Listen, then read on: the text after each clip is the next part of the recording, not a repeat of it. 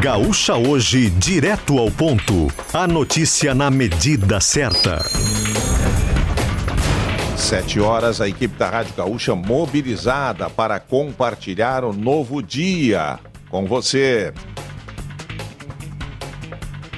Foragido da justiça é preso em Eldorado do Sul quando voltava para casa depois de assistir o Grenal. Gabriela Plentes. Durante a operação para reforçar o policiamento na saída do Grenal, a Polícia Rodoviária Federal prendeu um foragido da justiça na BR-290 em Eldorado do Sul. Os policiais faziam escolta dos ônibus com torcedores quando desconfiaram do motorista de um palio. O homem de 33 anos chegou a desobedecer a ordem de parada, mas foi alcançado. Ele era procurado pelo roubo de um automóvel realizado há cinco anos em Canoas. O criminoso foi preso e conduzido para a delegacia. Além de tentar fugir da abordagem, ele se negou a realizar o teste do bafômetro. Receita Federal desmente versão de Jair Bolsonaro e diz que joias doadas pela Arábia Saudita a Michele Bolsonaro não iriam para acervo público. O órgão esclareceu que ministro e assessor do então presidente ignoraram a opção de declarar joias como bens destinados à União, mesmo após orientações e esclarecimentos prestados por servidores do fisco ao governo. E os vencedores do Carnaval de Porto Alegre serão conhecidos hoje à tarde. Gustavo Gossen. A apuração inicia às duas da tarde, lá mesmo no Complexo Cultural do Porto Seco. Entre a sexta e o sábado, 20 escolas, 10 da série Ouro e 10 da série Prata, desfilaram. Da série Ouro, uma será rebaixada e a campeã da série Prata sobe para o Ouro. As duas últimas da série Prata voltam para o desfile do ano que vem na condição de convidadas. Na primeira noite, na sexta, os destaques foram Fidalgos Aristocratas e Bambas da Urgia. Já na segunda noite, no sábado, são apontadas como favoritas Estado Maior da Restinga e Imperadores do Samba.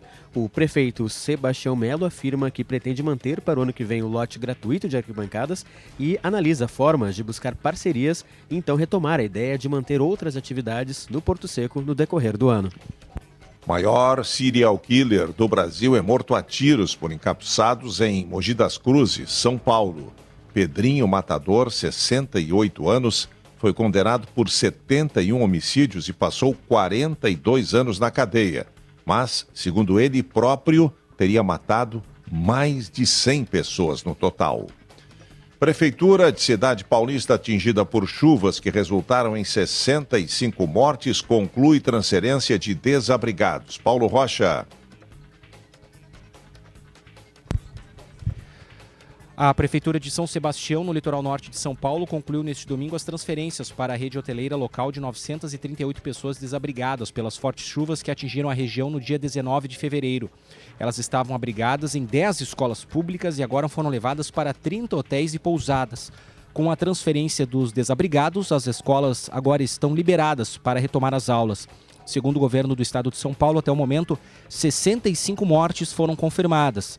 64 em São Sebastião e uma em Ubatuba. Já foram identificados e liberados para o sepultamento 57 corpos. Eduardo Leite pede desculpas a Gilberto Gil por fala ofensiva de vereador de Caxias do Sul aos baianos. Governador foi ao camarim do cantor após show no Araújo Viana sábado à noite e disse que a manifestação xenófoba de Sandro Fantinel não representa o pensamento do povo gaúcho sobre a Bahia. 7 e 4, vamos agora com a informação do trânsito. Leandro Rodrigues.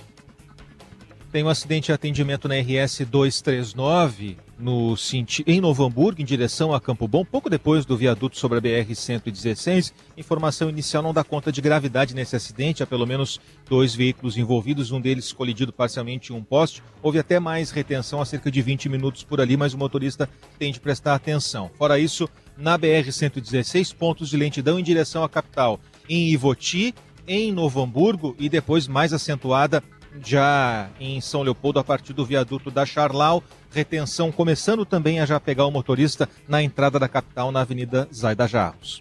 Do trânsito para o tempo, Gustavo Gossen. O tempo firme ganha força neste início de semana e predomina em toda a fronteira oeste, noroeste, região das Missões, de Santa Maria e Bagé. Uh, nas demais áreas, o potencial para fortes pancadas de chuva e temporais é elevado, em especial na Serra, região metropolitana e no litoral, devido ao ciclone extratropical em desenvolvimento na costa do Rio Grande do Sul. Nas últimas 24 horas, choveu 106,7 milímetros em São Francisco de Paula, o que corresponde a mais da metade da média de março na região.